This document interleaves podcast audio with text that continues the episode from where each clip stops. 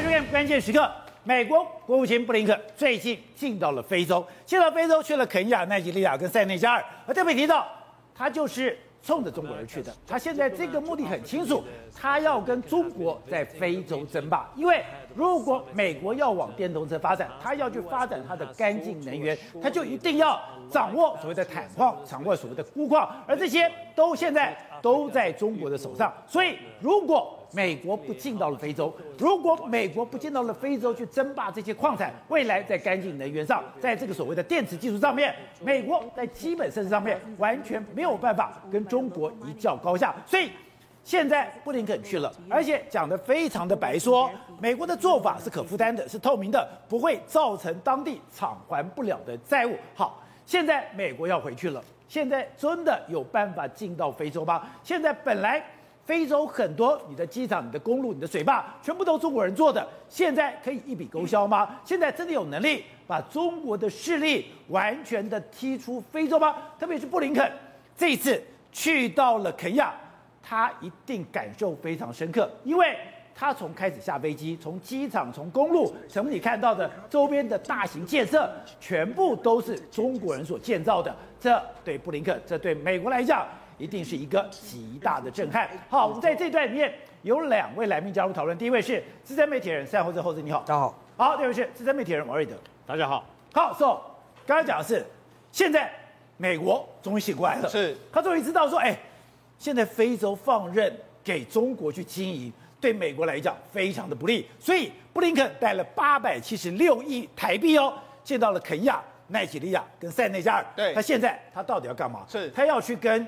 中国进足里面的矿产，没错。事实上，经过这几年的布局哦，中国在非洲的布局相当相当深。那“一带一路”以来，从二零一三年到目前为止，中国累计在非洲的总投资已经高了六百亿美金。六百亿，六百亿美金来说的话，现在这几年布局之后，后来美国才赫然发现，糟糕，整个非洲呢，已经过去是非洲是我的朋友，现在非洲都是中国的朋友。哦，那怎么办呢？因为他们现在发现到非洲有非常多重要的。矿，比如说以刚果，刚果里面有两个非常重要，钴矿还有钽矿。钽矿，而且钴矿是什么？锂钴镍三元电池需要用到钴，钴最大的产能就在刚果。另外钽用来做什么？钽质电容，这电容器，未来往高压电容器的时候需要钽，钽的最大产能都在刚果。就没想到现在整个非洲都被中国掌控之后，中国掌控了未来所有新能源的矿产之后，美国发觉不利啊，所以他现在美国要重新再去争夺非洲嘛。所以为什么这一次布林肯跑了？三个地方到肯尼亚，到纳吉利亚，到塞内加尔，他当然要宣誓说，我们美国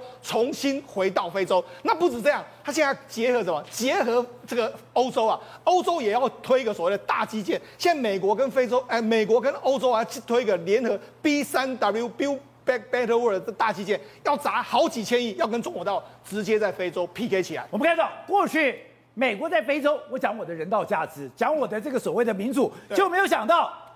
非洲更不理你这一套，而，中国去只有一件事，我带着钱去，我该搞一带一路，我帮助你建设，其他你这个国家再怎么混乱，你怎么杀人我都不管。对，美国现在学会了，是，美国现在进去。也带钱去了。为什么美国这时候能够切进去呢？第一个，因为美国现在有钱，包括说最近这个 B B 三 W 这个法案啊，过去一段时间来说的话，因为没有钱，所以中美国都是开空头支票。但是现在紧接着来说，他们美国已经说了，接下来美国国会会会提拨 数千亿美金的资金，所以他们会有钱。他们过去你砸钱，我会来跟你砸钱。那特别是因为最近几年的一带一路啊，在非洲你看。违法贪污啦、收贿、虐待劳工、买卖人口一大堆，全部的非洲人都很不爽，所以这时候美国趁机来接收人心啊！所以为什么这一次他要跑这一趟？跑这一趟回去之后呢，他紧紧接着来美国的法案就可能会马上推出了。而且我们刚才讲到的是，过去美国看到了非洲，那是一个贪污、落后、战乱，那个是美国抽身都来不及的一个地方，完全不想碰。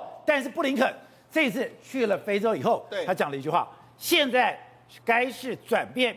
对非洲的看法，没错，他这次到了这个奈及利亚的时候，他就先发表一个文，嗯，一个这个说法。他是西非的经济合作组织之后发表演讲，他说什么？非洲一直担心和外国打交道有什么附加条款，其他国家的基础建设合约不透明，然后胁迫造成负担不了的债务，破坏环境，而且不见得对当地有利。他说我们美国完全不一样，我们给你选项，美国的做法是可以负担的、透明的。所以他摆明他没有点名某个其他国家嘛，但其他国家是谁？大家都知道是中国嘛。所以等于是说，他就直接到中国，到这个西周合作会议里面，他就直接挑明了，他要跟中国互相的挑战嘛。所以美国过去在非洲，我是老大哥，我是一个秩序管理者，现在没有。我是你的生意伙伴，没错。好，他这次这次到几个地方，包括说像肯亚，肯亚过去一段时间来说话，因为我们知道说，其实奥巴马的关系，所以他们跟呃这个肯亚跟美国关系其实是相当好的。那奈及利亚是这样，奈及利亚是非洲人口最多的，最富庶的地方。对，塞内加尔呢是民主化的国家，所以他这次采访，他采的点呢，他有他的含义所在。好，那看他到塞内，他到奈及利亚就是说什么？哎，我们这次准备要怎样？我们准备要。跟奈吉利亚投资大概二十一点七亿美金，折合新台币是六百零三，要发展基础建设，而且他说这跟中国无关，跟中国无关。那他就特别提到说，哎、欸，你们现在因为奈奈吉利亚非常多中国在那边投资，中国目前在那边投资有三十一点二亿元，但变成是奈吉利亚的债务占奈吉利亚总债务是三点九四帕。那另外他去塞内加尔，塞内加尔他也是一样啊，他就说，哎、欸，我们要准备签这个十亿美金的这个投资，有两百七十三亿。他说，我们美国从未殖民那塞内加尔人，视为这个民主国家，所以他意思言下之意就是说，有人在殖民你们嘛。所以呢，他其实种种的所作所为都是针对的冲着中国而来啊。而且这一次布林肯到了非洲，他的感受一定非常的强烈。就我们刚刚讲到的，当他开始下飞机，他到了机场，他上了公路，他眼前看的一切，所有大的建设。竟然都是中国盖的，没错。你现在看到这个画面，这个画面来说啊，就是中国盖的所有的建筑物。你看。这叫做奈吉利亚中国商会大楼，这摆明了就是奈，就是中国人盖的。那为什么这样？你看，这是中中国哎，奈吉利亚中国商会大楼。你看，这是《纽约时报》他报道的，中国影响力正笼罩着布林肯的非洲之旅。为什么他会这样说呢？因为他说啊，布林肯可能下到非洲之后，他会发现到，哎啊，怎么全部都是中国字？都是中国盖的。这个中国商会大楼是这样。然后呢，他经过这个奈洛比的这个高速公路的时候，奈这个所谓肯尼亚奈洛比的这个这个高速公路上面就是中国盖的哦，中国盖的这些，还有中国盖了非常多铁。路基础建设，甚至你看，它在这个包括说，你看奈及利亚铁路里面来看，新铁路，新铁路，你看奈及利亚的铁路在里面，里面厕所啦，甚至你看。荧幕里面还播了中文字的这个字幕啊，所以他说，哎，甚至我们我们不是讲过吗？他们这个铁路里面来说，就仿照中国的训练嘛，所以很多中国人很多训练都跟这个是中国把它给的，高高铁或者铁路上面都跟中国的规格是一模一样的，甚至你看里面画面里面都有很多中国字幕在那个地方，所以他觉得，哎，他所看到都是中国的东西啊，所以相信他这一次去呢，会有非常不同的这个体验。难怪《纽约时报》讲中国影响力笼罩着林布林肯的。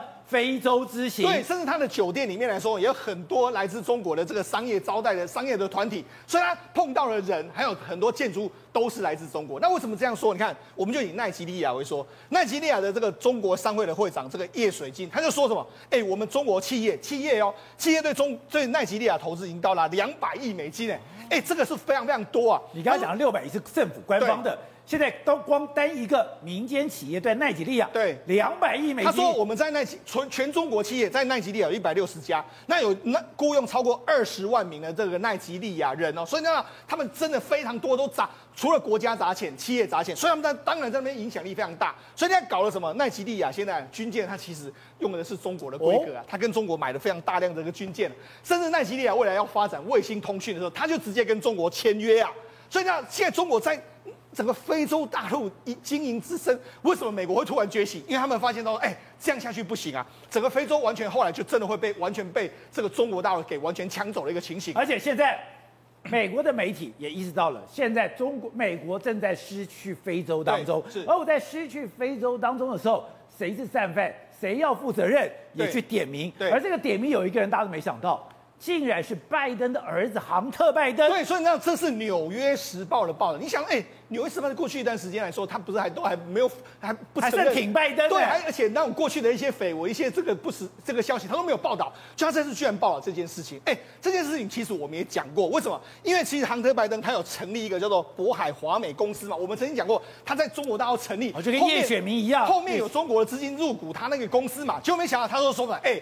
我们为什么会丢掉这个刚果的这个菇呢？原来是杭特拜登你在后面搞的鬼啊！为什么他这样讲呢？他说其实洛阳木业这家公司呢，他原本有斥资二十六点五亿美金去买刚果的一个这个 Tenaki 的这个这个铜钴矿的这个股份，但是股份没有那么多。但是他这个公司呢有一个规定说，如果我要卖股份的话，我会先卖给这一家加拿大的公司，哦、加拿大公司可优先承购权。就没想到这时候呢，亨特拜登就出来了。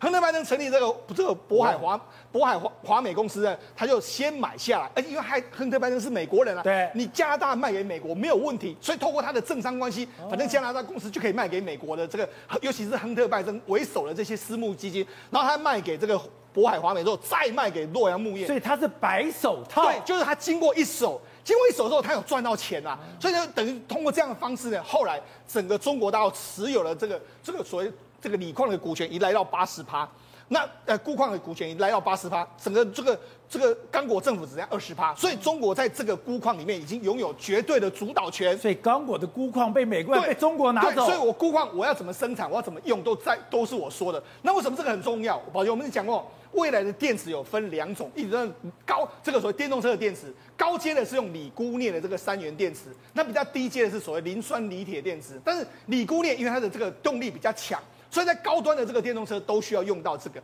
所以呢，现在钴矿被人家涨，因为钴矿大部分都在这个这个在这个刚果身上。哎，你丢掉这个钴矿之后，你未来怎么发展钴矿？未来怎么发展这个新能源？所以这个当然是当下拜登的大哥要夺回非洲主导权，是当下非常重要一件事。难怪美国的媒体有讲了。现在美国在清洁能源上面会输给中国，而这个最关键就是你现在在刚果输掉那个钴矿。没错，你看美国，美国呢，美国的媒体上，美国如果在清洁能源竞赛中输给中国，他就讲到钴矿嘛，钴矿是这电动车需要的一一个一种重要的产品。好，那他讲，实际上为什么会丢掉呢？过去一段时间，美国根本没有在意到这件事。事实上，二零一六年的时候，原本这个钴矿的这个所有权是美国一家公司，叫自由麦自自由港麦克莫兰公司啊。就这样公司来说，因为他后来营经营不善，经营不善，他就卖给洛阳鉬业。所以一开始原本是美国公司持有这个刚果的钴矿哦，就后来要卖给这个洛阳鉬业的时候，宝杰长。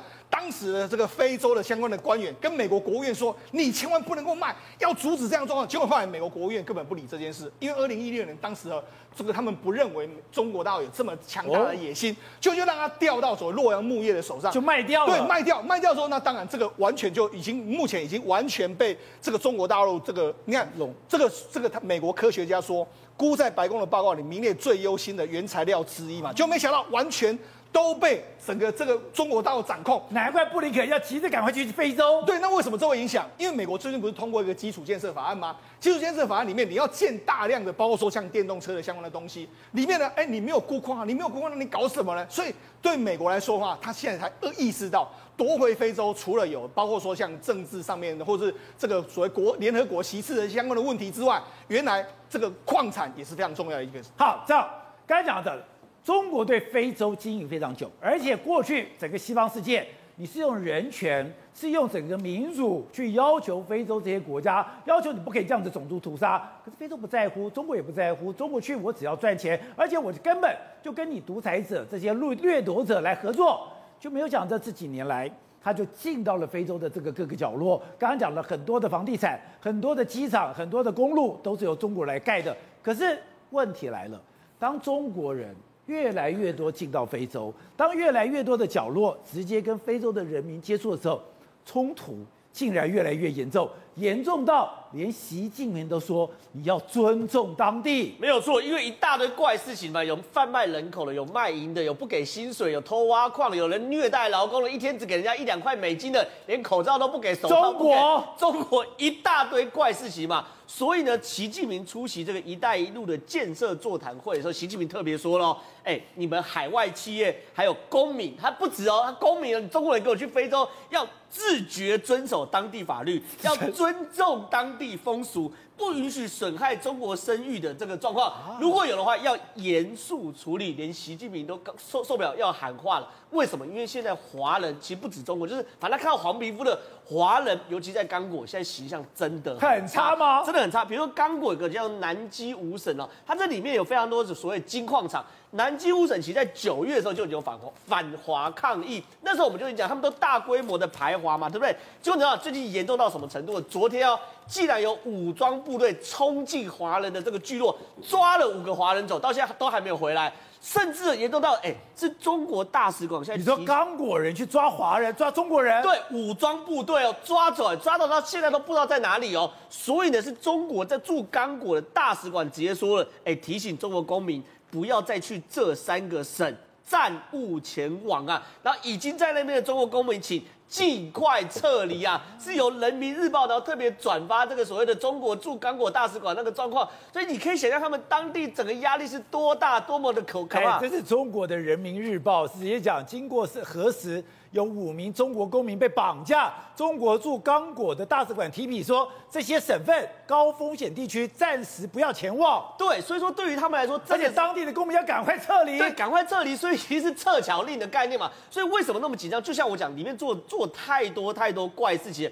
比如第一个，你有看过吧？照理来说，中国人是大把大把钞票去刚果，对不对？他应该是人上人嘛，对不对？当皇帝，对不对？现在刚果他们对于中国不能接受到什么程度？公开审判中国人啊，连画面都给我播出来。什么叫公开审判中国人？有中国人在那边去贩卖人口跟卖淫，对不对？结果呢？中国人在非洲贩卖人口，对，贩卖人口卖淫，然后判十年有期徒刑。然后你看，你看，给我公开审判，这在刚果的画面哦，刚果的法院哦。然后呢，他们公开审判，除了强调他们中国人之外，还特别去 take 他们中国的护照，说是中国在这这一大点中国的护照。所以呢，对于很多人来说，你中国是真的在那边乱搞，你看不遵守当地法律，也不尊重当地风俗嘛，就是习近平讲的。好了，你除了搞这种所谓卖淫啊、人口贩卖之外，他们采矿，对于那些采矿的童工，我要强调，童工也非常非常残忍。为什么？原因很简单，他们的第一个采矿的时候。因为他有大量的洋灰，对不对？灰尘，他们口罩也不给人家，手套也不给人家，然后去采，然后最后他们有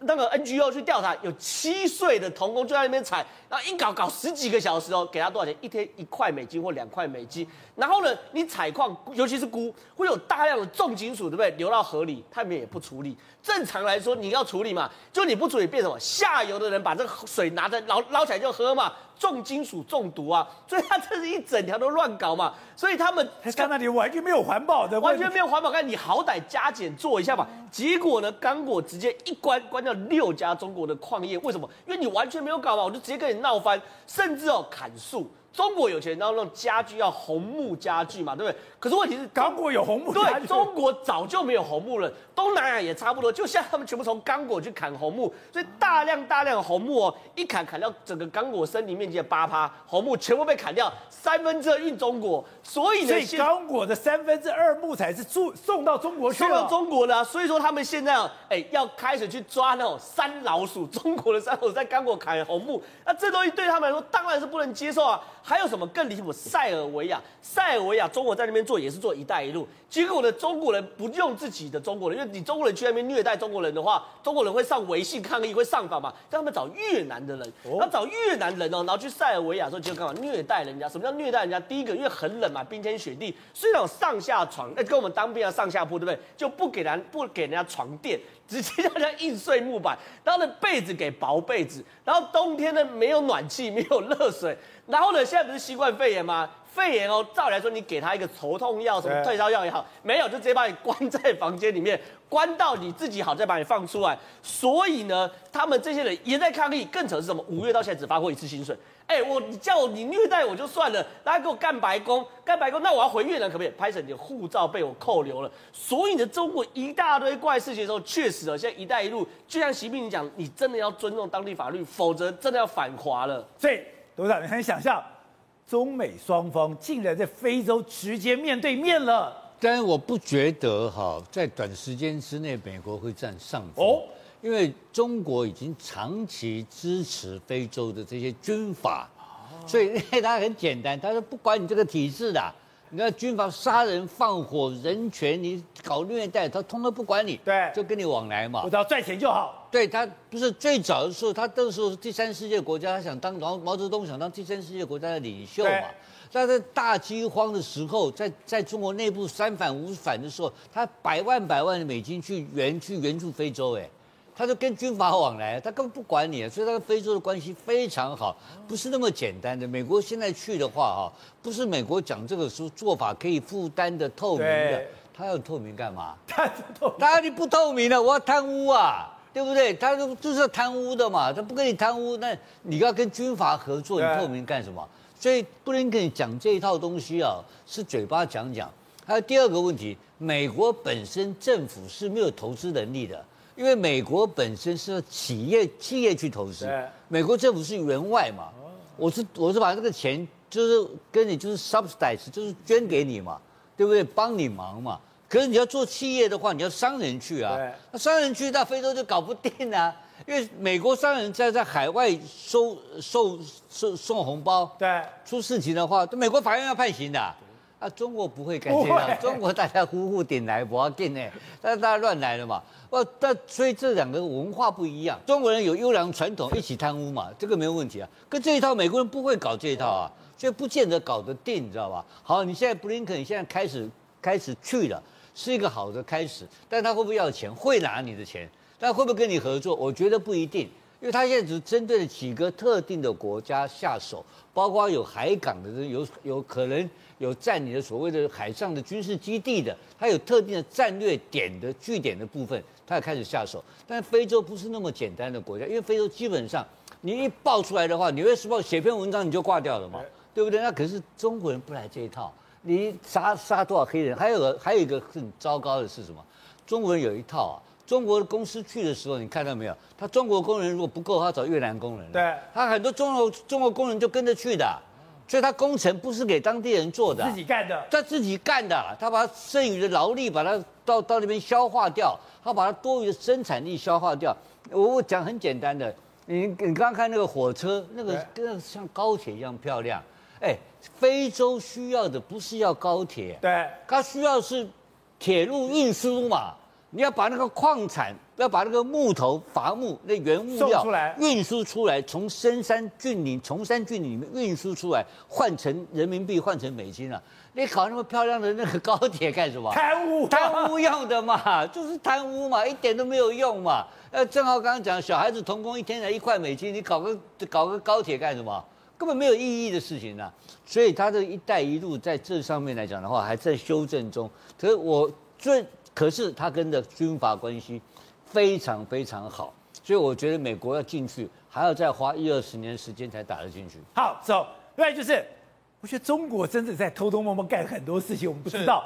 他居然在阿联酋去偷盖一个军事基地，对，而这个军事基地居然是美国的卫星发现，对，才跟阿联酋讲。阿联酋自己不知道，没错，事实上中国大陆的一带一路或许真的在这个很多损失非常非常多，而且没有回收。但是有一件事情大概他们可以完成，就是他们在目前为止搞了非常多的地下建筑，那种搞那种军事建筑。地下建筑，那为什么呢？事实上这件事情在这个所谓。阿联酋的这个阿哈里发港这个地方，约莫是在这个地方。就没有保洁在一年多前的时候，就有人跟美国说：“哎，这个中国的航，这个他们假借所谓的商务公司、船务公司，在这个地方帮他们拓这个港口的这个拖建的工程里面，他们好像在盖一些军事的设施，请你们美国好好调查一下。”结果后来美国就在今年春天的时候，动用这个卫星啊去看了一下，看了一下发现哦，哎，还真的有这个可能性啊！这是他们从卫星拍过来这个画面，拍这个画面来说的话，哎，就是说港口把它挖的比较深，那里面来说有一些建筑物呢，它好像怕上面看到，然后这个偷偷摸摸的这个状况，就美国就说你可能在这个地方盖这个军事基地，然后他就马上通知这个阿联酋说，哎，你知道说美国这个中国大陆在哈里发港这个地方在盖军事基地吗？就你知道。这个阿联酋居然说我们在，他不知道，不知道你们在这个，不知道他们在这个地方盖。那于是呢，美美国就对阿联酋施压，就说你要你要给我停掉。就没想到现在没没多久的时间呢。阿联酋，也就是这个阿拉伯联合大公国，就马上说，那这个案子完全停摆了。所以美国如果不讲，他就会继续盖下去。对，那当然会继续盖下去。而且美国是用军备来威胁他。对，为什么？因为他要跟美国买 F 三十五嘛。他说你这样子的话，那我们不要买给你。而且因为过去一段时间来说，阿联酋跟美国的关系是非常好，军事上面的这个，他就用这样威胁说，你这样的话，我就不要跟你跟你和好了。所以于是呢，这个哈里发港的这个军港的建筑呢，就告一段落。好，那为什么这个对他很重要呢？那我们我们曾经说过，在吉布布地。吉布地这个地方，中国没中国已经有军港在这边。你看，他如果在这个地方有军港的话，他中东势力就大幅的这个增加。那为什么这个哈里发港对他很重要呢？因为这几年呢，我们我们不讲他在非洲吗？他在非洲搞什么？你知道吗？他在非洲也盖了盖了一大堆港口啊。那他们这几年用船运公司就说啊，我们去了一带一路，我们帮你们拓宽这个港这个港口，或者说帮你们拓宽这个相关的这个码头。那让市场这些国家他们没有钱嘛，所以就让你盖。那你盖之后，你再盖什么，他们也不会管你。所以你看现在他们的埃及的这个苏科纳港啦，包括苏丹的这个苏丹港啊，吉布地我们刚才讲过嘛，包括说肯亚的拉木港，这个肯亚还有另外一个蒙巴萨港，坦桑尼亚这个。巴加莫约港，还有坦桑尼亚一个三兰港，哎，全部他们都盖一大堆啊。那盖一大堆的话来说啊，你你你怎么知道他在里面盖了什么东西？你是唐商船还是军舰？他们根本就没有时间去管理这些东西。反正你帮我盖之后，他们根本也不会管这个。好，我我讲到嘛，你在非洲有这么多港口，对不对？那你在这边吉布地这这个地方，然后在这个地方如果再有一个军港的话，哎，可以完全连起来。再加上说，你看我们再往这边过来。巴基斯坦，他们跟巴基斯坦已经已经谈好了。另外再过来来说的话，宝姐，这个斯里兰卡这边汉班托塔港，然后一直到这个柬埔寨，柬埔寨这几天不是有个港口吗？不是也被美国制裁吗？所以呢，他那么多军港都弄起来，哎，这个对美国威胁影响很大。所以这个是美国一定要关注，不可能让你连成一线，特别是在这个哈里发港这个地方。好，所以体会，今天中国在阿拉伯联合大公国偷偷摸摸的盖一个军港，有这么严重吗？而且之前。它还有所谓它的珍珠链，就包括斯里兰卡，这些也都是中国“一带一路”的重要设施，它还没有松手吗？对，这个“一带一路”的前身其实就是它的珍珠链的一个战略哈。那我们为啥要讲这个阿联酋或者阿拉伯联合大公国这个港非常重要？其实，在非洲的北非这个地方，吉布地，它是为了要打击索马利亚的海盗，所以在那边要有一个运补基地哦。这其实北约国家也在那边也有，日本也有。但是重点说，如果你摆在这个所谓的荷荷姆斯海峡、波斯湾这个地方的话，那你想想看，它的对面就是伊朗哎。你现在美国是要教训伊朗，如果我今天真的是教训伊朗的情况之下，在前面摆阵，结果背后一个解放军的港口那边还得了啊？等于说他只是腹背受敌。如果中国跟伊朗合作的情况之下，共同来对抗美军，美军还受得了？所以你看到今年其实五月的时候就已经传出两架的解放军的运输机呢，载了不明的东西跑到了这个阿联酋这个地方啊，结果呢，美国要求阿联酋的说明，结果阿联酋还是不说明，解放军也不说明那个是什么东西。结果看起来说，按照卫星偷偷的去呃拍照的情况之下，发现到真的好像在搞一个军事基地，那就是中中国准备在中东这个地区呢有一个。这个远洋的运补基地，那以便有可能跟伊朗之间连成一气。那最来，这当然我们在表面上来看的话，都知道说解放军最主要目的还是要维护他自己的油轮或者是他的天然气的这些相关的运输的一个功能。但是事实上来讲，有没有军事上的用途，有没有军事上的目的来对付美国，这个其实是美国最担心的一件事情。所以说，如果我把哈利法港拆在这个地方，如果这个地方就是所谓的荷姆斯海峡，这个地方我只要从这个地方出兵。就是等于在你的后面戳一刀，是，就是说，如果美国对付伊朗或是对付阿富汗的情况之下，而在前面那个北阿拉伯海或者是所谓的。呃，这个印度洋这一块来做事一些事情的话，那当然中共在这边一个补给基地来讲，未来他如果把军舰躲在这个地方，对美国的确是造一个威胁啊。不过这个不是单中国单一在这里去进行的，刚刚有提到，包含非洲很多地方，你看西非刚刚讲的刚果，或者是旁边一点奈及利亚那个地方，也都是全部在用解放军的东西，那边解放军也未来也会在都是解放军的东西。对，然后呢，北非，然后现在在中东。甚至于说，南太以及所谓的这个太平洋上面，很多地方都已经传出说，中共那边建立远洋基地哦。那也就是说，因为如果有国际媒体或者是美国发现到把这个事情曝光起来的话，中国会暂时先缩手，他暂时他不会去继续做下去。但是过了几年之后，他还是会回来，还是会继续做下去，因为它涉及到它的全球战略。好，瑞德，过去美国有一这个电影《私刑正义》，也 就是当公权力没有保护你的时候，只有靠自己。没想到这种状况在美国真的发生了，你更难以想象。你现在在美国开店，哎，现在我们要求你不要戴口罩，这样口罩的时候没有不敢乱讲。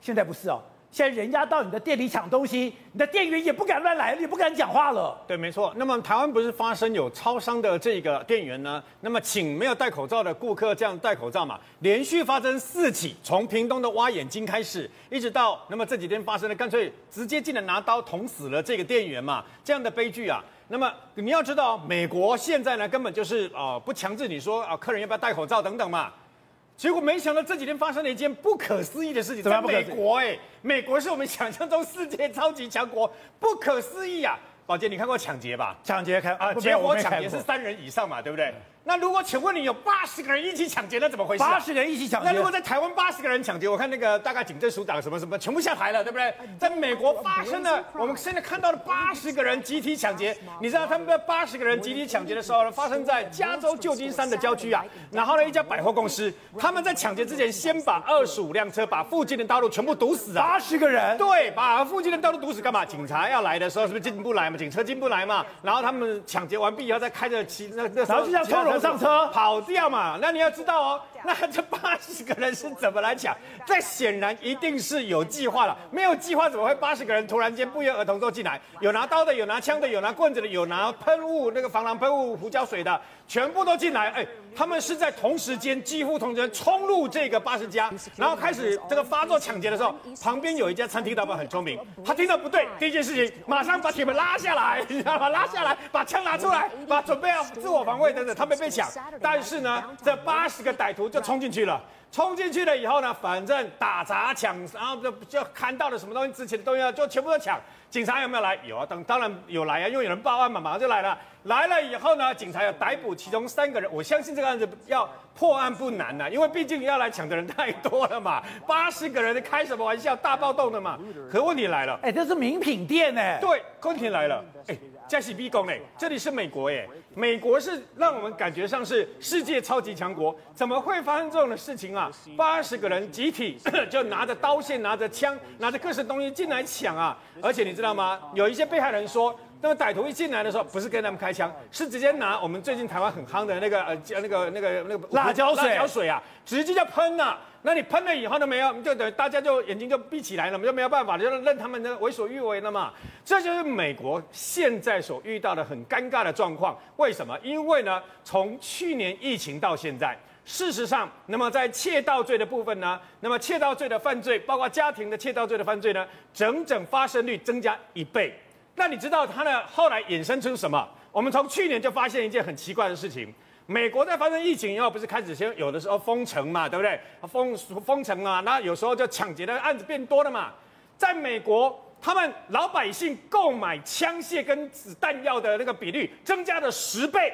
增加的量增加到连老百姓啊，一般的这个等于说那个呃官方要训练都因为这样受到这个影响啊。那还有那个老太太，还有一些老太太，还有一些这个啊推着听说是推着婴儿车来的单亲妈妈，全部都来买枪弹。为什么？我问你啊，你要是开一家店，或者是在家里啊，或者在路上遇到有人抢劫，你怎么办？你就带枪啊。大家都带枪，大家想好就，我当然是要带枪啊。我带枪来的话呢，那么我就不用怕人家来抢劫了嘛。可是也会有问题，为什么呢？去年还记不记得那个弗洛伊德的那个黑人，不是被美白人警察压压压压压到死掉嘛，对不对？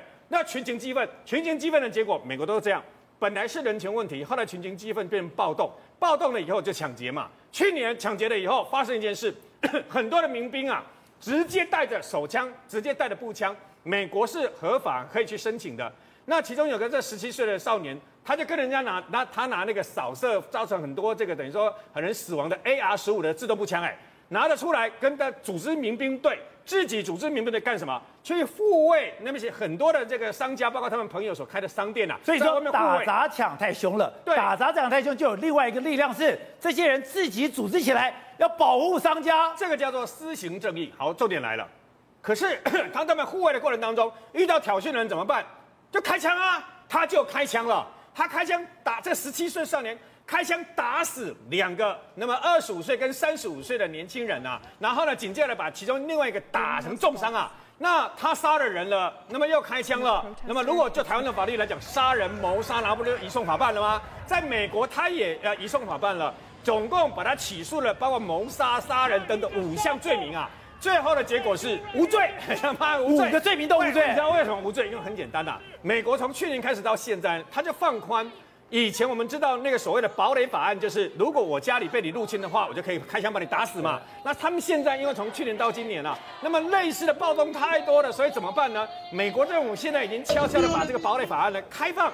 开放到什么程度？除了我们一般的住户之外，你的商家，还有包括像刚刚看到那个游行队伍，你知道吗？还有宗教活动，还有万一遇到有人持械来的时候，你只要符合一个要件，就是如果对方持拿拿出这个致命的武器来的话，那么你他你他等于说你有生命的危险，那你就可以开枪自卫啊。所以现在这个判决一下去的话，不得了了。有极端两面不同的说法，不同的这个看法。为什么有抗议的抗议？但是更多人认为，为了保护家园，为了保护我的财产，为了保护我的家人，那我就自己直接拿枪开向歹徒，我就执行我的私刑正义。thank you